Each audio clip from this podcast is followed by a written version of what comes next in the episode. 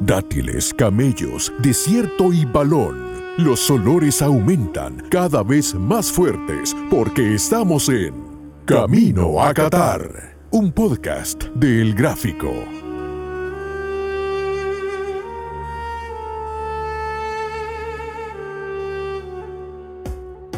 Muy buenas, bienvenidos a una nueva edición de Camino a Qatar.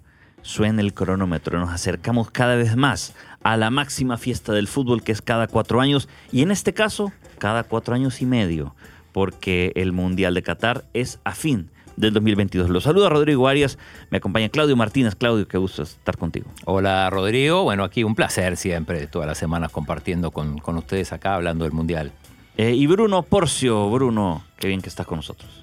Para mí siempre es un gusto, Rodrigo, Claudio y a todos los que nos escuchan a través de los podcasts, pues aquí esperando ya con, con muchas ganas que arranque la Copa del Mundo. Estamos cerca ya. Muy, muy cerca. Y por eso vamos directo a charla en la joroba. Súbase a su dromedario y hablando de este tema tengamos una charla en La Joroba.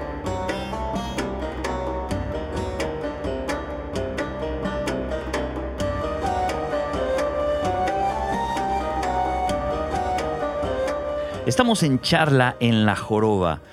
Eh, el Mundial de Qatar será el último mundial, al menos dentro de un buen tiempo, en una sola sede. Una sede corta, una sede donde los estadios están muy cerca y la gente podrá eh, asistir a varios partidos en un mismo día, porque las distancias eh, se han reducido más que nunca en la historia de la Copa del Mundo. pero el Mundial siguiente, el año 2026, será en tres sedes en tres países. Norteamérica le llaman United 2026, Canadá, Estados Unidos y México. Pero las candidaturas del año 2030 repiten esta fórmula, porque en Sudamérica tiene una propuesta de varios países, en los que está Uruguay, donde se celebraría 100 años después de la primera Copa del Mundo, un evento más, pero comparte sede con Argentina, Chile, creo que Paraguay está también metido en la candidatura. Y y pronto se han sumado otras candidaturas conjuntas. Quizá la más célebre es la de España y Portugal, que ahora ha incluido a Ucrania en este movimiento. Entonces la pregunta que, queremos hacer ahora es, ¿las candidaturas de una sola sede ya no volverán a ser eh, comunes? El propósito, eh, viendo esta, estos bloques de 2026 y 2030, se transformarán en, una, en un foco común de los mundiales. ¿Cómo lo ven? ¿Cómo lo ves, Claudio? Hola, hola. Bueno, eh, también hay que pensar que la, última Eurocopa también fue multisede, ¿no? Dejando un, este, un antecedente interesante. Eh, yo creo que puede darse el caso de algún, de algún país que, que pueda organizarla lo suficientemente eh, poderoso económicamente, con, infraestructura, Alemania por decir uno, eh, Estados Unidos mismos si quisiera pudiera organizar el Mundial sin necesidad de Canadá y de México, pero, eh, pero esto tiene que ver también con, el lobby, con la posibilidad de, ganar esa sede. ¿no? También hay que pensar que hay, hay muchos países, o sea, impensable que Uruguay, por ejemplo, que en su momento organizó un mundial, puede organizarlo por sí misma, más con un mundial eh, ya con 48 selecciones. Entonces, este, eh, se apela también a eso, ¿no? A, la multisede. Sí. ¿Cómo lo ves, Bruno? Creo que debido a la expansión que va a haber, porque como apuntaba Claudio Andrés, van a haber muchos más equipos y por lo tanto necesitas eh, más infraestructura, necesitas más amplitud y eh, creo que es bueno la integración. Eh, el fútbol es, es, eso. O sea, ahí se está mandando un mensaje también importante y es eh, tratar de que los países se unan para organizar una fiesta futbolística donde también haya una repartición importante, porque sabemos que una Copa del Mundo implica mucho, mucho ingreso de, dinero a, través del turismo y de, otro montón de situaciones. Y por lo tanto, si se puede dividir con otros países, me parece bien. Pero si se necesita mucha más infraestructura, se necesita también capacidad de movilidad. El tema, el tema de la movilidad es importantísimo. Pero ante la situación de que se van a ampliar la cantidad de equipos que van a estar en el Mundial, pues se necesita posiblemente, no, como tú apuntabas, no se puede organizar, o Claudio, en, una, en un país pequeño como Uruguay o en otros países, sino que hay que echar mano de otros. ¿no? Y me parece bien, me parece una, una situación que ya la hemos visto con Polonia y Ucrania organizando una Eurocopa, lo hemos visto con Holanda y con eh, Bélgica organizando también una Eurocopa hace, hace, hace años, y ahora la última Eurocopa que era, que era itinerante, ¿no? Fueron a parar hasta Baku, no sé por qué, pero, pero bueno, ahí, ahí, ahí, ahí, ahí está. Esa, ese tipo de situaciones que, como ya lo hemos dicho en reiteradas ocasiones, a FIFA, UEFA, Conmebol y compañía les importa un, reverendo pepino hacerlo y llevarse un partido a Baku, donde su selección ni, nunca ha estado ni siquiera cerca de estar en algún evento importante, mm. pero ahí está la plata. Ahora, eh, hay, un, hay otro ángulo, creo que, es que quizá obedece a este, a este nuevo formato de los mundiales. Pienso en Brasil, Brasil 2014. No solo tuvo un costo, un costo económico, tuvo un costo político. Eh, protestas en las calles por el excesivo presupuesto para construir estadios, estadios que solo se ocupan para el mundial Dicen que uno de los estadios, el que se construyó en la zona del Amazonas, es ahora el retrete de pájaros más caro del mundo. Manaos. Manaos. ¿Para qué construir un estadio con, de millones de dólares, algunos de, este, de estos dinero público, para que no se vuelva a utilizar? Para que sea una, un adorno, le llaman elefantes blancos también. Eh, en Sudáfrica pasó lo mismo. Esto es para evitar también costo político y que esto se reparta quizá en más países. Bueno, el tema de, construir estadios para mí tiene que ver con dos cosas. Primero, porque cuando vos presentás tu, propuesta, eh, queda mejor decir que, vas a levantar estadios, incluso en lugares como, como del fútbol, o sea, no tenía estadio de esa envergadura como en, Manaos. Y después yo creo que también tiene que ver con, el tema de aprovecharse, eh, aprovechar y, ahí entra el tema de la corrupción, ¿no? Eh, donde vos construís siempre posibilidad de de robar, ¿no? sí, sí, eh, ha pasado, ¿no? Entonces siempre es negocio para alguien, además.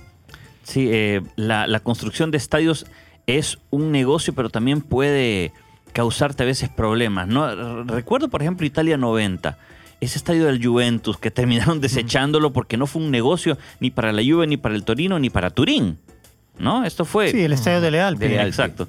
Esto también puede causar muchas desventajas, Bruno.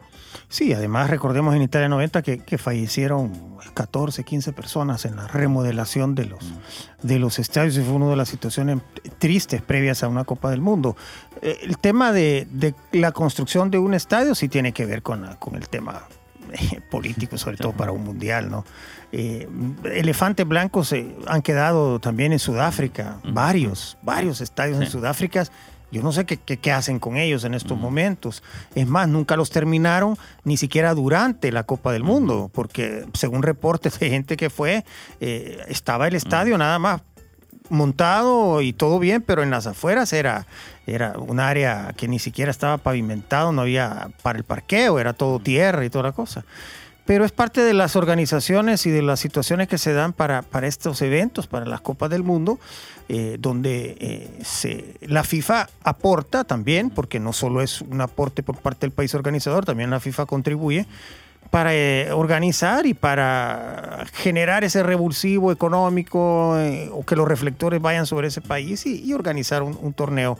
Ya lo que venga después ya es responsabilidad del, país. No solo lo hemos visto con mundiales de fútbol, lo hemos visto con Juegos Olímpicos, donde se han construido una gran cantidad de escenarios y, ahí han quedado. Sochi, por ejemplo, Juegos Olímpicos de Invierno en Rusia. Bueno, algunos escenarios de China, de, los Juegos Olímpicos de Beijing también. Sí, bueno, eh, eh, Sochi fue manchado por muchas otras razones. el escándalo del dopaje. Eh, pero volviendo a lo de las sedes, las sedes múltiples. Eh, el Mundial del, del 2030, que es 100 años después de 1930, tiene otro elemento, que es el elemento romántico. Eh, eh, ¿Quedaría mal la FIFA si no se hace en Uruguay? Digo, es una oportunidad única, es cada 100 años. Eh, una de las cunas del fútbol moderno es el Río de la Plata. estaría, estaría mal si no se hace ahí. Bueno, hay que ver porque al final esto va a votación, o sea, al final es una decisión que toma la FIFA, mm. pero de, forma colegiada. Mm. Ahí hay un elemento sentimental, lo que pasa que también me parece demasiado cuatro, mm. eh, porque se sumó, se sumó Chile, estaba Paraguay, yo creo que lo de Paraguay tiene que ver porque el presidente de la Comebol es paraguayo, Domínguez. Eh, de otra manera, no, bueno, igual Paraguay jamás podría organizar un mundial por sí mismo, digamos. Y, tiene que ver con, eso, digo, apelar al, sentimentalismo. Igual, digo, aún así, Uruguay solo tiene eh, el Estadio Centenario, por ejemplo, y, probablemente el Estadio de Peñarol, el, campeón del siglo. En, Argentina hay estadios, pero igual hay algunos que habría que trabajarlos, en Chile lo mismo. Pero hace cuatro, cuatro, cuatro países ya me parece demasiado. Sí, la... Eh, pero, pero el hecho de la oportunidad de volver al centenario de que se juegue la final otra vez ahí. Sí, bueno, eso tiene un valor sentimental altísimo y, yo creo que, gracias a eso va a competir. También recuerdo que eh, en teoría en Atenas iban a celebrar los Juegos, el centenario de los Juegos Olímpicos y se y bueno, y, los terminó organizando Atlanta. Sí. Así que eh, ese es un antecedente a tener en cuenta. Sí, eh, Bruno, ¿sería, ¿sería un error o no hay que tomar en cuenta ese elemento nostálgico de los 100 años del Mundial? Eh, son temas románticos, emotivos, que sí pueden tocar algunas fibras, pero creo que estamos ya evolucionando. El mejor ejemplo lo acaba de decir Claudio. Eh, que se tenían que haber desarrollado los Juegos Olímpicos en Atenas y se llevaron a Atlanta porque ya sabemos que la casa de qué es Atlanta, ¿verdad? O de qué producto es Atlanta y que ese producto ejerce una tremenda presión, una bebida carbonatada que creo que todo el mundo ha probado ya. Eh, y, que, y, que, y que obviamente ejerció una gran presión para poder llevar los juegos para allá. Entonces, sería bonito, ¿por qué no? Pero al final es algo que queda dentro de los, de los, eh, de los libros, de los recuerdos, pero lastimosamente el, fútbol cada vez es menos dado a ese tipo de situaciones, el deporte en general se da cada vez menos a, temas románticos y todo se enfoca en temas económicos. Y si organizarlo entre cuatro países se dificulta y los escenarios deportivos habrá que invertirle muchísimo dinero para que puedan eh, estar al nivel eh, de, de, una Copa del Mundo. Recordemos que si estamos hablando de que vamos desde la costa, desde el Atlántico al Pacífico, eh, ya las distancias ahí no es, no es, eh, no es Bélgica, Países Bajos, que, que, están ahí. O sea, estás hablando que aquí cruzarte todo, tener la cordillera de los Andes de por medio, es complicado. Sería, pero, pero digo, no sería más lejos, por ejemplo, de que ir de, los Andes. no, en Brasil, sí, o en Brasil, por ejemplo, cuando cuando jugabas en, eh, en el sur, en, Río Grande del Sur, en, por ejemplo, el, Porto Alegre, y de repente tenías que irte a Manaus o, a, Salvador. O a Salvador de Bahía, tal cual. Sí. Eh, ahora, bueno, la FIFA tiene entonces una papa caliente.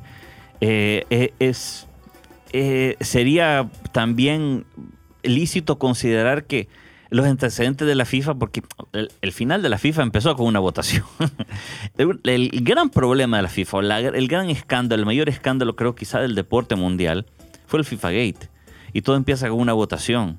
Y la votación nace por elección de sedes. Estas sedes, eh, estas elecciones, eh, ¿hay que tomar en cuenta el antecedente de FIFA o le darían el voto de fe a, la, nueva, a la nueva FIFA de Gianni Infantino? Bueno, es nueva gente, pero algunos vicios quizás se mantengan, ¿no? Eh, encima esa vez fueron dos votaciones, ¿no? Porque al mismo tiempo se eligieron las, las sedes del Mundial de Rusia y de Qatar. Sí. Eh, pero sí, no tengo duda que va a haber mucho dinero, digo, este, porque en esto siempre también está el elemento de la corrupción, de, de dar este soborno, eh, los votos se compran, digo, más o menos siempre ha pasado. Incluso, incluso el Mundial de Sudáfrica iba a ser cuatro años antes y, por un voto lo termina ganando, un, sospechoso voto lo termina ganando Alemania. Sí. Exacto, con Beckenbauer a la cabeza. Claro, el 2006 iba a ser el de Sudáfrica y terminó siendo Alemania, así fue. Sí, sí terminó siendo 2010. Pero bueno, la, sede, la sede del Mundial siempre termina siendo un, un, tema, un tema complejo. Eh, lo de las distintas sedes, yo recuerdo que, no sé si fue Blatter o algún dirigente de FIFA que dijeron, después de Corea-Japón, por favor, nunca más en dos sedes. Es que hubo un montón de problemas entre ellos, entre esos eh, países en, la previa. Pero creo que hubo problemas incluso para designación de sedes. Eh, la final terminó siendo en Corea del Sur, no en Yokohama, en, en, Seúl. No, en Yokohama fue la final. Yokohama. En, Seúl fue el, partido inaugural. pero bueno, tenés que tener también sedes armónicas, no puede ser cualquier sede. No, y además fue el primer, la primera experiencia de esa índole y siempre van a haber situaciones que, hay que ajustar, que hay que arreglar. Ser tajante, decir nunca más, eh, es difícil. Mejor si hubiesen preocupado de no favorecer a Corea como lo hicieron, que yo creo que ese mundial quedó eh, en el recuerdo de la gente por cómo se favoreció a la selección coreana y se le colocó en semifinales, eh, en lugar de, de, de que hayan sentido el problema de la, de la, de la doble sede, porque al final los que vimos el Mundial, lo que disfrutamos el Mundial, los asistentes al Mundial, a los estadios y todo, no, no, no hubo mucho problema. Lo que sí se recuerda es, esos fueron esos actos de corrupción, ¿no? porque yo no lo considero que fueron malos arbitrajes y que malos eran, no, ahí fue algo orquestado y, y- y por eso que a la FIFA hay que tenerles confianza, pero no toda. Eh, re- respecto, respecto a las sedes, también hay, hay otro elemento. Bueno, ya di- dijimos el elemento romántico de Sudamérica. Eh, España y Portugal acaban de sumar a Ucrania. Ucrania, que me parece de que despierta mucha. Tal vez despierta buen nombre si le Simpatía, ayudas. Simpatía. eh, poner la bandera en algún lado. eh, ¿Eso le va a ayudar a España y a, a Portugal? A mí me parece absurdo que, que agreguen a, a Ucrania porque no tiene nada que ver, ni Ajá. geográficamente, ni, ni, ni cultural, ¿no? culturalmente, ni, ni por historia, nada. O sea, sería completamente impráctico. Aunque, insisto, ya, ya ha pasado en, en- en la Eurocopa, en la última. Pero, eh, pero sí, evidentemente eh, es, un, es una decisión la de sumar a Ucrania que, que busca la simpatía de los votantes. Me parece que por ese lado va, porque no, no lo encuentro otra explicación. Eh, ¿Tú votarías por, por, y- por España, Portugal, y Ucrania? Ucrania. El tema, el decirle un no a algo de Ucrania ahora es, es- es meterte, es, es verte mal. Pero sí, definitivamente no le veo yo la, la lógica, porque sí son dos países, España y Portugal están ahí, es- forman parte de la península ibérica, va a ser mucho más fácil a nivel de logística. Ucrania sí te tenés que atravesar toda Europa para llegar a, a la sede ucraniana. Eh, entonces, eh, como, como una medida de, de- de- de propaganda puede servir, pero la, creo que los, la, la- la FIFA no se debe prestar ese tipo de, de propagandas, debe mantenerse a- afuera de ese tipo de situaciones y me parece que no, que no, yo creo que la podrían organizar perfectamente España y Portugal. Hubieran agregado a Marruecos y tenían unos 50 votos de África. Y, son vecinos dentro de todo. Tan, Sí. tan- tan No, cer- España tiene ciudades en Marruecos. claro, incluso, sí. Sí, bueno, geográficamente tendría sentido además. Y, y tenés ya los 50 votos de, de la Confederación Claro. Africana. Es cierto, ocurrió. es cierto, es cierto. Eh, eh, eh, bueno, al final es cuestión de voto, al final es cuestión de dónde, de dónde apuntan los, eh, los sentimientos y la, y la practicidad del mundial. Ah, sí, bueno. Ah, hay otro sim- hay un sim- hay un signo que quiere decir eh, l'argent, pasta. ¿Cómo le llamaríamos? La guita. La guita. Eh, I en- soldi, money. en, money. en- en Italia, Le soldi. le soldi. Denaro. lana. Hay mi- miles de, miles de, Tela. de, de sinónimos, tela. Pero bueno, el dinero también importa, ¿no? Eh, el otro tema, cabal, en, en España, Portugal es que no gastarían mucho en estadios. El Bernabéu se está transformando en algo muy moderno, el Camp Nou se va a re- reconstruir. En Portugal tenés dos estadios que han sido sede de Champions, de final de Champions, el, el el del de- Porto y el de Lisboa, así es que no habría mucho que, que hacer, pero en, Sud- en Sudamérica Bueno, y en Ucrania también, si querés. Bueno, no sé cómo va a estar eh, Ucrania, pero Sí, pero el estadio de Kiev es- fue sede de final de Champions y de final de Eurocopa últimamente. Así que tampoco. recientemente, sí. Sí, no habría tanta, no habría tanta, eh, eh, no sé, re- remodelación de estadios. Pero la FIFA, la FIFA es la FIFA. La FIFA tiene mucho, muchos retos, eh, tiene un permanente cambio de, de sedes y bueno, veremos qué pasa el otro año que creo que es la votación y de esta nueva FIFA de Gianni Infantino que hasta ahorita ha sido ha, ha tenido una lucha en no parecerse a la de Blatter. Veremos cuando tenga la prueba de fuego de las votaciones si se parece o no a la de Blatter, que muy malos antecedentes eh, tiene. Hay otro elemento interesante Mm. y es que Infantino quiere hacer el Mundial cada dos años. Esto, esto podría darle Mm. posibilidad a los dos, a que de repente España-Portugal la haga en el 2028 y Ajá. que le dejen a Uruguay, Argentina, Chile y Paraguay el 2030. Aunque, aunque eso a muchos no les gusta, Mm. a mí particularmente no me gusta, Mm. pero eso le daría posibilidad a todos. Eso sería matar un poco el espíritu del mundial, ¿no? Cada dos años. Lo que dice Infantino, y tiene, y tiene un punto, es que le duplicaría, o no sé, al menos le daría mucho más dinero a cada una de las, de las federaciones. Eso obviamente le es atractivo a muchos, pero yo creo que el espíritu del fútbol no está para eso. O al menos unas eliminatorias en, en un año serían una, una locura. Claro, pero imagínate al presidente de la Federación Salvadoreña de Fútbol si le dicen, mira, si vos votás por el Mundial cada cuatro años, en vez de cuatro te doy ocho. Sí, ¿Qué decís? sí que sí. Bueno, así van a votar Así mucho. me encanta. Así me, me- me encanta la idea, diría, dirían los diplomáticos federativos de, la, eh, de cada una de las sedes de la FIFA, de las embajadas de la FIFA en, todos los países del mundo. Pero bueno, esto fue echarle en la joroba. Vamos a pasar a otros temas, también eh, concernientes al Mundial, pero luego de una pausa. I am singing sound. Flop sound.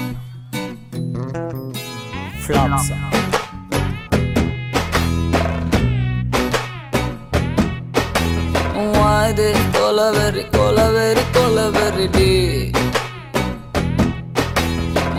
இது கொலவெறி கொலவெறி கொலவெறி D.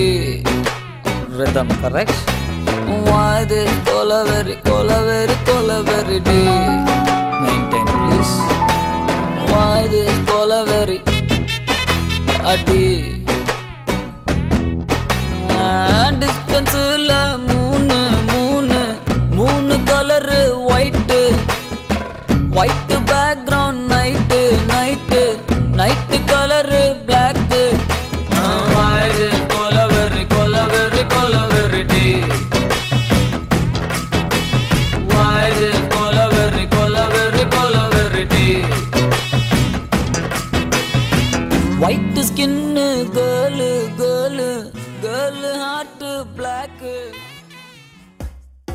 Y seguimos en eh, camino a Qatar. Vamos a hablar de, de otro ángulo de este mundial, porque la tecnología cada vez invade más los partidos y las canchas y los jugadores y a los fanáticos.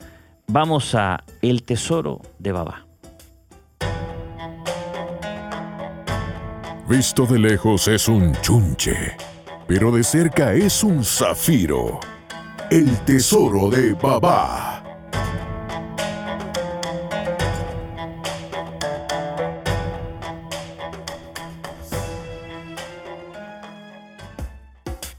Este es el tesoro de Baba, otro ángulo de un mundial, de un deporte que tardó mucho en modernizarse. La NFL, por ejemplo, el fútbol americano, instauró las revisiones de las decisiones con video, el videoarbitraje, en 1986.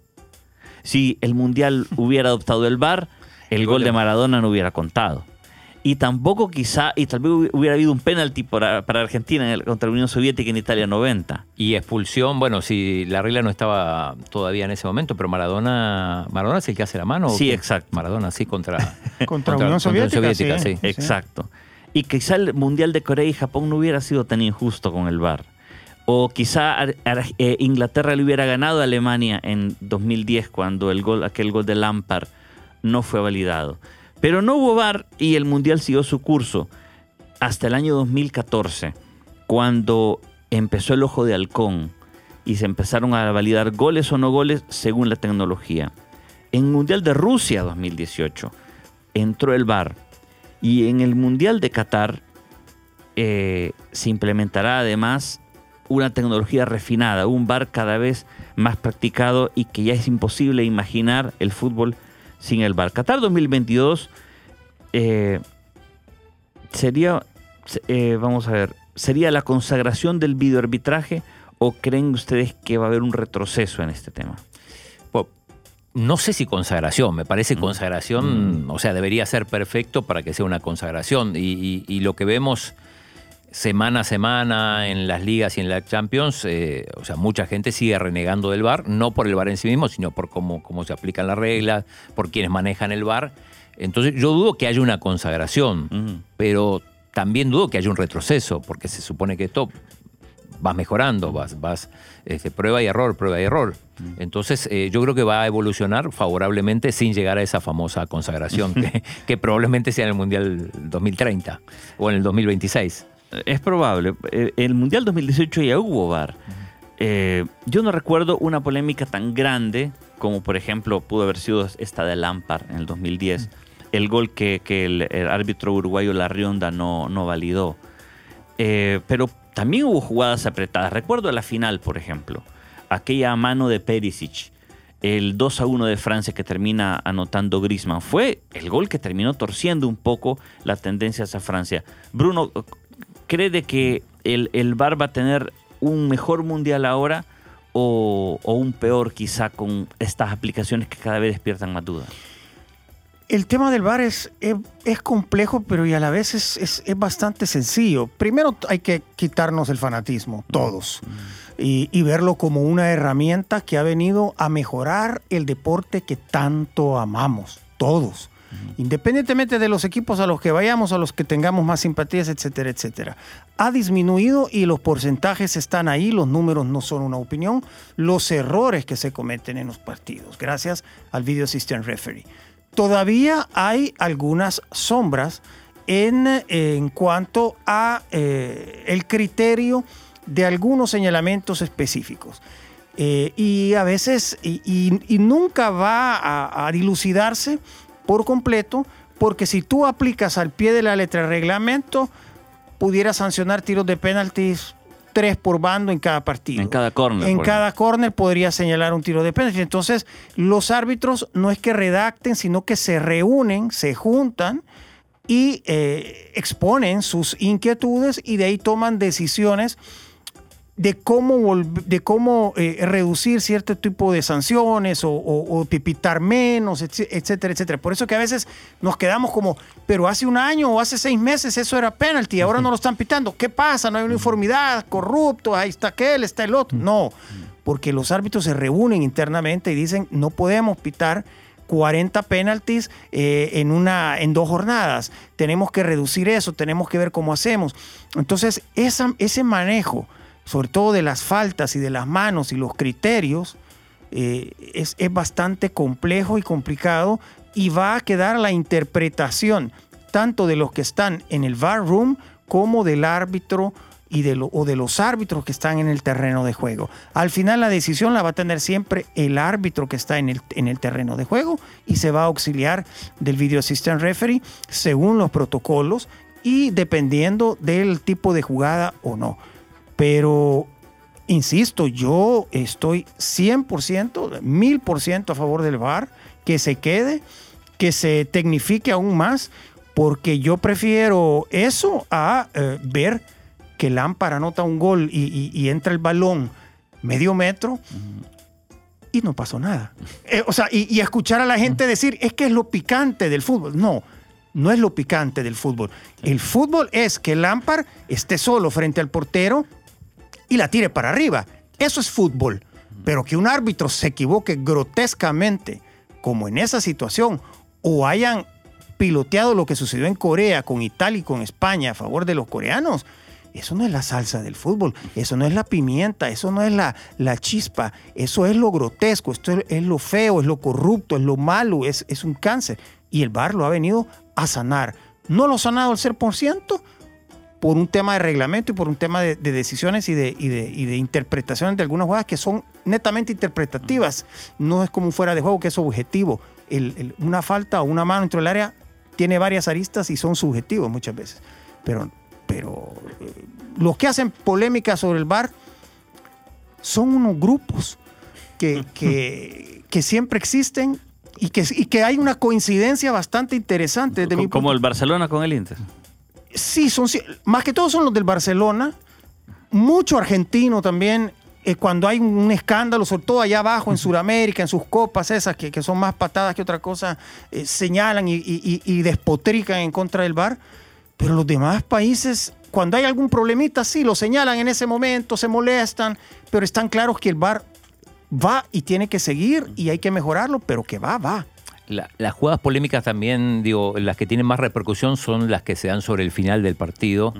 Eh, como, como vos citabas el caso recientemente del, del partido Inter-Barça, porque, eh, digo, esa misma jugada quizá en el minuto 5 con un partido por delante no pasa nada.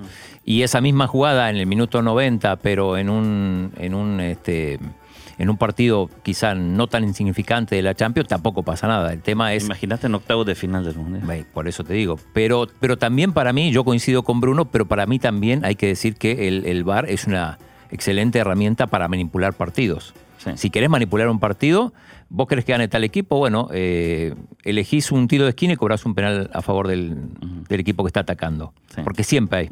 Siempre hay. Entonces, si querés inventarte cosas, la podés inventar y tenés el VAR para decir, y, y mostrar esa jugada y es penal. Sí. Ahora, también hay otras cinco o seis iguales. Entonces, ¿por qué cobras esta y no las otras? Exacto. Yo, yo recuerdo, solo para Pero yo creo que la, ma- la manipulación de partidos se vuelve cada vez más difícil Sí. con el VAR, porque No está a la sé. vista de todos y, y el- y el- y- y- y- y es más complicado es más complicado. hacerlo. Es más complicado y vamos a ver qué tal resulta esto en el Mundial de Qatar, que lo tenemos cada vez más cerca. Vamos a otra pausa, vamos a cambiar de tema porque se vienen las chiquitas y tóxicas. Si se aburre, tómese tres de estas durante el Wiri Wiri, pero no se exceda. Son chiquitas y tóxicas. Estamos en Chiquitas y Tóxicas. En 10 minutos, tres noticias que han añadido condimento al mundo del fútbol en, eh, en estas últimas semanas. Luis Suárez, Luis Suárez que eh, se despidió del fútbol europeo tras un paso por Atlético de Madrid. Antes había sido crack del Barça, crack del Liverpool.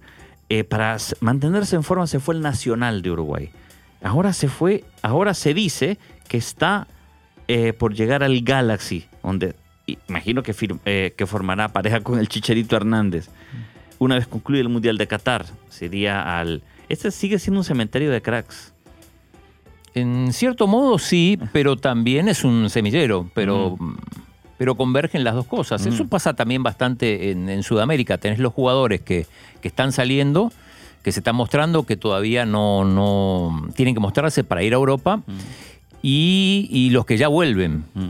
Y en muchos casos los que vuelven y a veces pasan por Estados Unidos o por México antes Sí. de volver a Argentina. Entonces este, se da esa convergencia y probablemente lo mismo pase en, en los Estados Unidos, en la MLS. Sí, pero ahorita pienso en Arturo Vidal, por ejemplo, que se fue al Flamengo. Ajá, sí. Claro, o sea, hasta en Sudamérica también. este, Claro, lo que pasa es que el fútbol brasileño paga, paga muy, muy bien. Entonces, este, en algún momento, por ejemplo, Arturo Vidal se, se especulaba con que, iba a ir a Boca, Cavani también, pero después aparecen equipos europeos, o en, el en este caso equipos brasileños, que pagan muy, muy bien y por eso que la...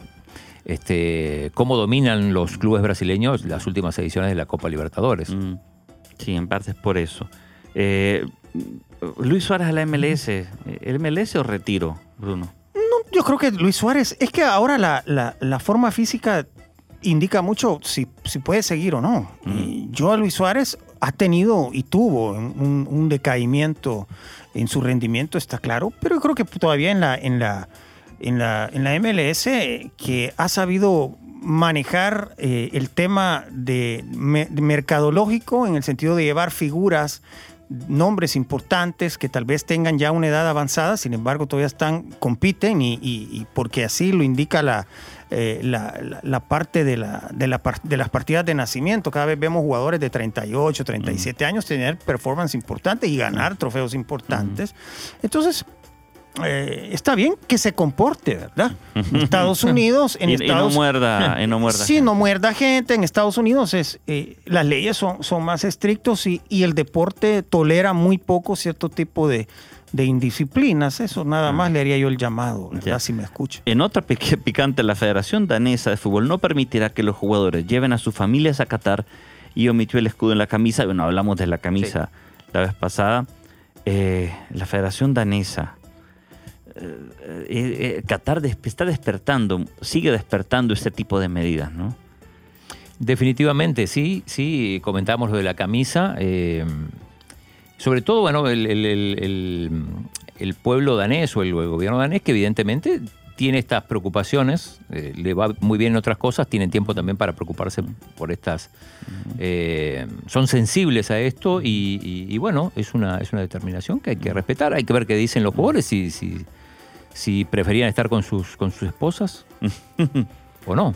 Sí, hay, hay equipos que, que tienden a aislar a los jugadores y hay equipos que incluso inclu- in- incluyen a las familias, ¿no? Holanda Era- 70. Holanda 74, que llevaban a las familias y eh, es que no me acuerdo quién, quién decía, no sé si Masnik o, o de Simone nos decía eh, que los uruguayos veían que ellos estaban aislados en un régimen militar y estos llevan a las familias y duermen con las esposas.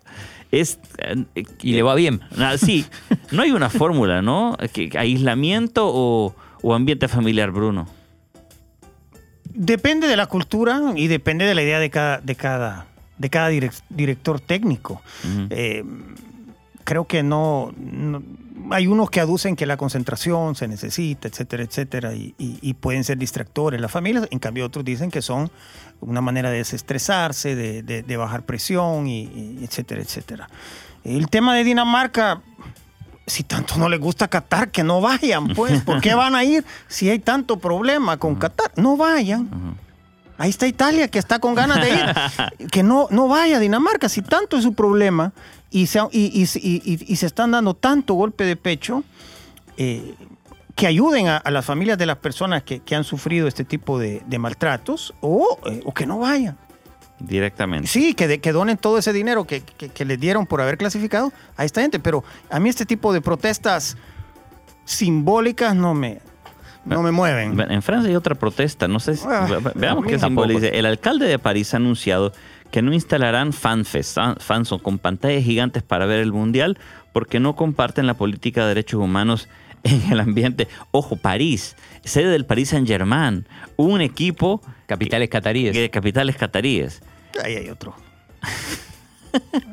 hay temáticas ahí de otro tipo, pues también, ¿verdad? No, a veces también hay que hacer cosas políticamente correctas de vez en cuando. Y O sea, pero vas a hacer sede de Juegos Olímpicos en unos, en, en unos meses Claro. después y te pones este tipo de, de- de- de prohibiciones que eh, no entiendo, no entiendo yo eh, eh, cómo en París hablan de derechos humanos cuando sabemos los problemas raciales que tiene la, la ciudad, eh, sabemos cómo, cómo viven en las periferias de la ciudad, la- la- las etnias que, que, que que conviven, entre comillas, en, en- en- París. Entonces, venir y decir, no, no hacemos los, estos, los fan zones, me parece una, una un tema político desafortunado, porque no hay que coartar la fiesta del Mundial, y sobre todo cuando tenés un equipo tan importante, tan grande, sos el campeón defensor. Y el Te favorito. pongas en ¿no? eso, sí, no, pues que, que la gente agarre, su- tome sus vehículos, el, el, el, el RER, que es el, el, eh, el- el subway, todavía que está todavía incluso más abajo, y que se sale de la ciudad de París y que vayan a otras ciudades donde tal vez los alcaldes sí permitan instalar y hacer fanfest. claro, lo hacen en, otro- en otra ciudad y listo. Sí, Porque exacto. París prohibió, ¿no? O sea, París ha prohibido, no Francia. Entonces se pueden ir, te digo, toman el RER y se van. Sí, es una- Porque Los fanfests eh, terminan siendo también una, una zona de, de agregación. do- donde vive de el fiesta, mundial, donde vives el mundial sí, y tienes un de permanente consumo, de, de todo Sí. tipo de cosas, ¿no? de, como, de sentido de comunidad. Sí, Yo, recuerdo todavía Integración, todo. de integración Francia, recuerdo que quizá habrá sido eh, el que el primero que tomó a su a su selección como símbolo de integración cuando en el Arco del Triunfo, no sé si se acuerdan, en el 98 estaba la imagen de Sidán, un hijo de migrantes argelinos transformado en el héroe. Y ahora, bueno, tienen a Mbappé, tienen a, a tantos que pueden sumarse a esta a este símbolo de integración y, y- y, bueno, ¿cómo, cómo lo convergerán con la lucha por, por no seguir un ejemplo como Qatar? Es, es muy difícil, ¿no? No, y sobre todo si la gente se vuelca a las calles a festejar y Sí. todo, al final va a ser en, en un hecho ocurrido en Qatar. Sí. Así que ahí no, no lo van a poder Es parar. más, fácil, es más fácil controlarlos. Las ciudades europeas y una ciudad como París tiene gran cantidad de, de monumentos y de situaciones así. Los tienes en un FAFES, los controlas, ahí desahogan y de ahí se van para cada quien para su casa. Pero si tú los dejas libertad, te van a ir a destrozar el Arco del Triunfo, te van a ir a ensuciar todo lo que lo- los parques alrededor de la Tour Eiffel, Trocadero, to- todo. O sea, van a, entonces eh, van algunos van a aprovechar para hacer desórdenes. Entonces, pero bueno, si el alcalde decide, ahora hay, hay otro elemento en Europa que, que será diferente. Todos los fanfests eh, de Eurocopas y de Mundiales han sido en verano. Ahora todos serán en invierno. Así es que También. eh, eso, eso creo de que le dará un elemento diferente a los fanfests en Europa, en, en los posibles campeones, ¿no? que son, bueno, no solo Francia, está Inglaterra, Alemania, eh, España o cualquiera de las potencias del, del fútbol. Bélgica, no sé, en una de esas. Pero bueno, eh, lo veremos pronto, veremos cómo, cómo se mueve eh, el fútbol en Europa, cómo se mueve esta fiesta mundial que se viene en noviembre, diciembre, invierno europeo y también en Qatar, para que no haya temperatura de 40 grados en los partidos. Pero seguiremos hablando más de esto en la siguiente emisión, porque este fue Camino a Qatar y nos reencontramos en la próxima, Chino. Hasta la próxima. Hasta la próxima, Bruno. Nos veremos pronto. Un gusto nuevamente. que han estado con nosotros, porque todavía hay más en la próxima edición de Camino a Qatar.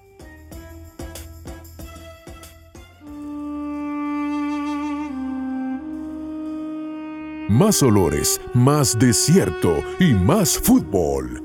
En otra emisión de Camino a Qatar.